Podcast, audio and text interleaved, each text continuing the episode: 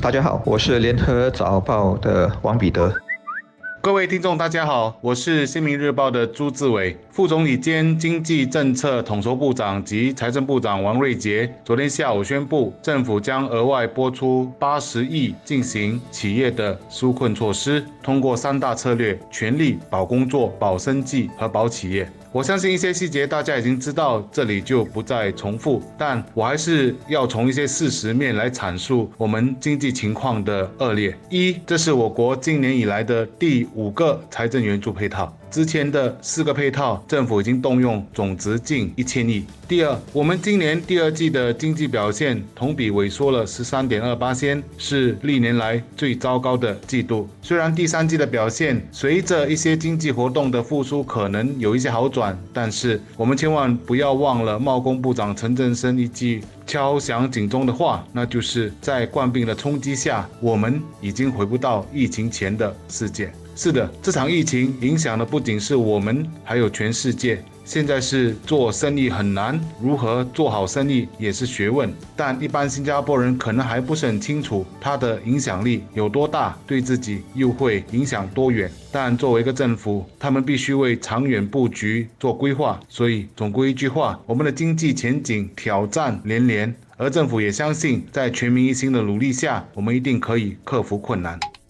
昨天的宣布主要是一些计划的延长版或者是扩大版，但有一个新的构想，就是给每个新加坡人发放在国内旅游可以使用的消费券，总拨款是三亿两千万元。我粗略估算了一下，如果是给三百万人的话，每人大概可分得一百元，一家如果有四口，说不定就是四百元。那么，如果旅游业者也提供折扣，那购买力就不止四百元了。旅游消费券的概念在一些国家已经实行了，新加坡我印象中却是头一遭。国内旅游消费券虽然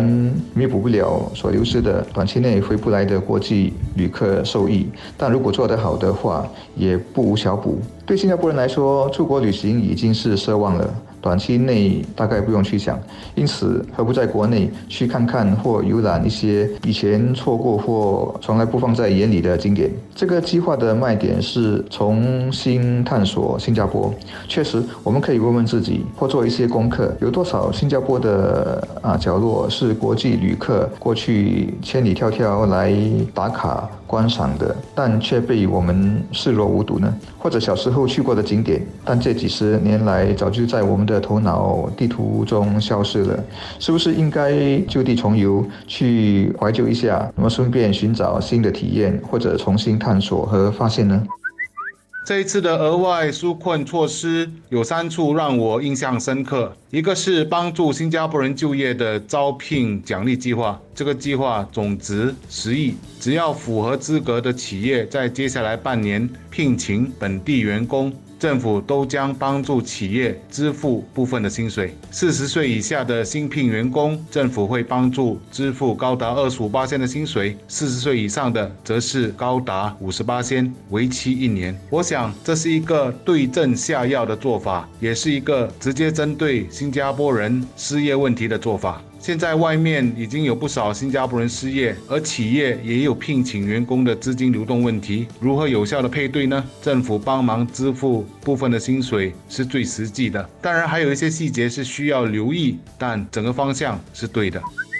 另外一个则是政府将派发总值三点二亿元的重新探索新加坡消费券，鼓励国人在新加坡境内游玩，以行动来支持本地的旅游业者。这个我们就可以用成语“一举两得”来形容。我其实是在想，消费券的用处如果也能扩展到观看小型演出和看电影，或者这也是好事一件。最后一件让我印象深刻的是，政府将协助夜店业者转型从从事其他的业务或者结束营业，其实这也就表示本地的夜店已经不可能在短时间重开，而这短时间到底历时多久，真的没人知道。但有人也会问了，许多新加坡人关心的家庭式的卡拉 OK 中心命运又将是如何？其实有业者就告诉我们，如果能够严格做好防疫措施，亲朋好友唱唱歌应该是可以的，但结果如何，我们还是要再等一等。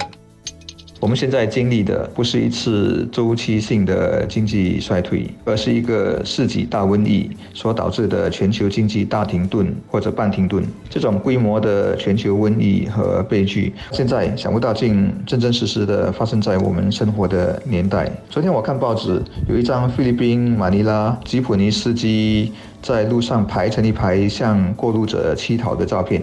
其实，在世界很多的角落，这样的生活惨况已经天天在发生了。我们新加坡很幸运，国家有一些积蓄，可以通过几轮近一千亿的预算来推迟工人失业、公司倒闭的浪潮。但是它终究是躲不过的，只能希望说，正如世间万物有生有灭，有它们新陈代谢的规律。一些公司走到尽头了，倒闭了，那么一些新的公司会冒起壮大。每天虽然有人失业，但也有人找到新的更好的工作。我们新宣布的援助需要八十亿元。同样很庆幸不必动用国库里的钱，国家只要这里省点那里省点，例如推迟一些大型的基础项目就应付得来了。下来在情况最糟时，我估计大概也不至于会沦落到说有人得在马路边排成一排乞讨，好像马尼拉这样。只要新加坡人够团结、够包容，愿意照顾社会中最有困难的人，这样的画面是不会在新加坡出现的。